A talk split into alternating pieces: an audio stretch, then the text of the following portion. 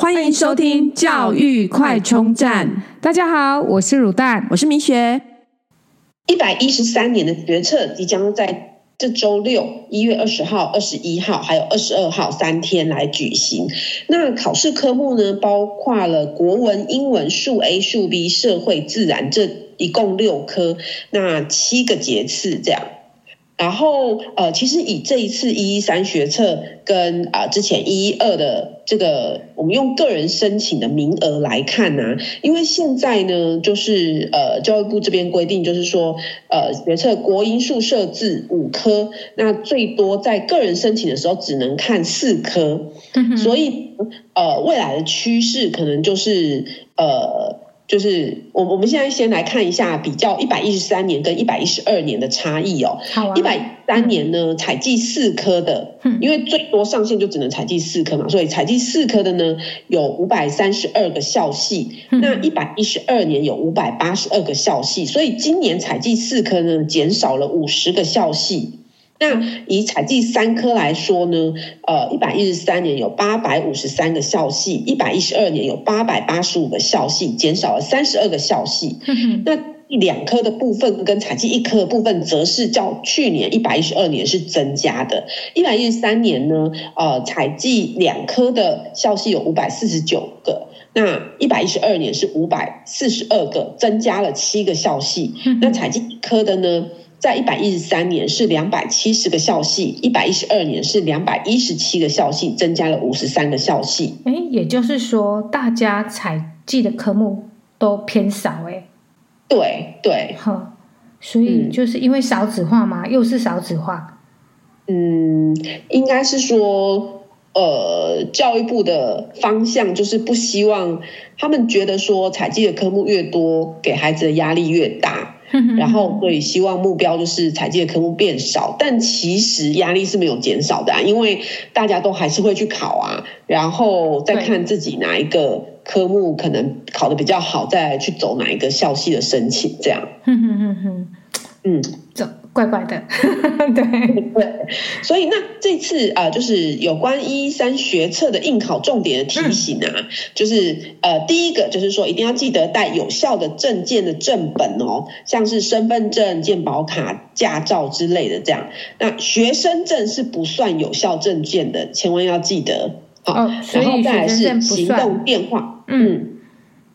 行动电话要完全的关机。如果在考试期间呢、啊，有这个震动啊，或者有提示音啊，可能就会这个部分违反规定，就会被扣那一节考试科目的三个积分哦。哦，这影响很大，哦、很是积分不是分数哦。对，很严重，直接从积分下手。所以，所以不能只是设静音或飞行模式，要完全关机。嗯，那再来是。行动电话还有穿戴式装置是不能带入场的。对啊，现在很多的各式各样、五花八门的那个穿戴式装置，对，手表啊，或是一些耳机，对不对？嗯，这些都不行。对，然后再来是考试铃声响起的时候呢，答题卷呢要记得签全名。如果没有签，用正楷签全名的话，那那一节课的那一科呢就会扣一个积分，呃，一个积分也是很严重的。嗯，没错。嗯，然后再来，当然就是考试铃声，呃，考试结束的铃声开始响的时候，就要停止作答的动作。嗯，这个，然后再来是对。再来是考试的时候不能携带宠物昆虫，我记得是去年还是前年吧，有人带仓鼠进去。我正想要问，我正想要问，有人考试会带宠物吗？真的还是真的有、欸？哎，真的。然后他带仓鼠，然后结果仓鼠考试过程中跑出来，引起那个考场的骚动。对啊，而且这样会影响其他考生呢、欸。对啊，嗯，所以这个真的也，我觉得这个超不可以的。对啊。对，然后再来是，对啊，我也觉得莫名其妙都要考试，就是带宠物去干嘛？对呀、啊，还是那是他的考试的幸运物这样子？嗯，有有可能，但是真的还是要提醒同学，不管怎么样，这是公共场所，会影响到其他考生。对。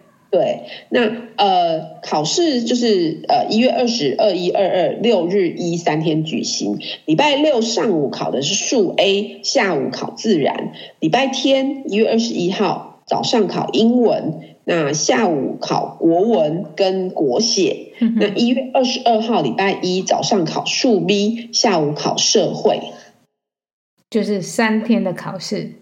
对，那考试范围呢？呃，就是以国文来讲，就是必修国文；英文就是必修英文。那数 A 的部分就是十年级的必修跟十一年级的必修数 A。那数 B 的部分就是十年级的必修跟十一年级的必修数 B。社会的部分就是必修历史、必修地理、必修公民；自然的部分就是必修物理、必修化学、必修生物跟必修地球科学。简单来说，就是高一、高二的范围。哼哼哼，这就是我们学测个人申请的考试的一个内容，测验的一个范围。对，那学测成绩的考试呢，就预计在呃二月二十七号礼拜二的时间就会公布学测成绩，然后同时寄发成绩单。那分科测验呢，则是在六月六号开始报名。嗯，然后接下来就是报完名之后，我们那何时要考试呢？分科测验，分科测验的考试时间呢，就是七月十二到七月十三。那刚刚讲就是，呃，学测成绩公布了之后，就是开始就会走个人申请的程序这样子。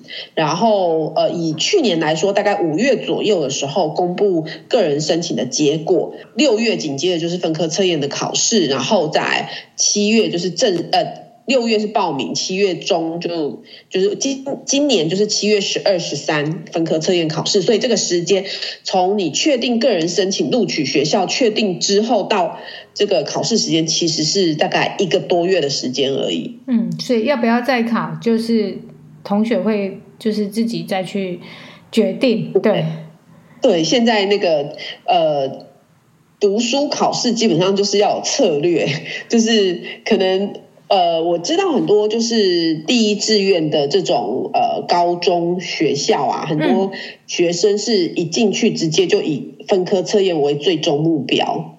对，不少人都会觉得说，在准备这些学习历程档案，或是说，呃，就是这样的的方式，就是个人申请，他们会觉得就是会很花时间，又不确定性很高，对，然后又很累，对，对，对。那以分科测验考试范围，基本上就是高一、高二、高三，就多了一年高三的这个范围这样子，所以基本上来说，就是呃。考试范围会比较多，但是就是基本上都是就是呃笔试这样子。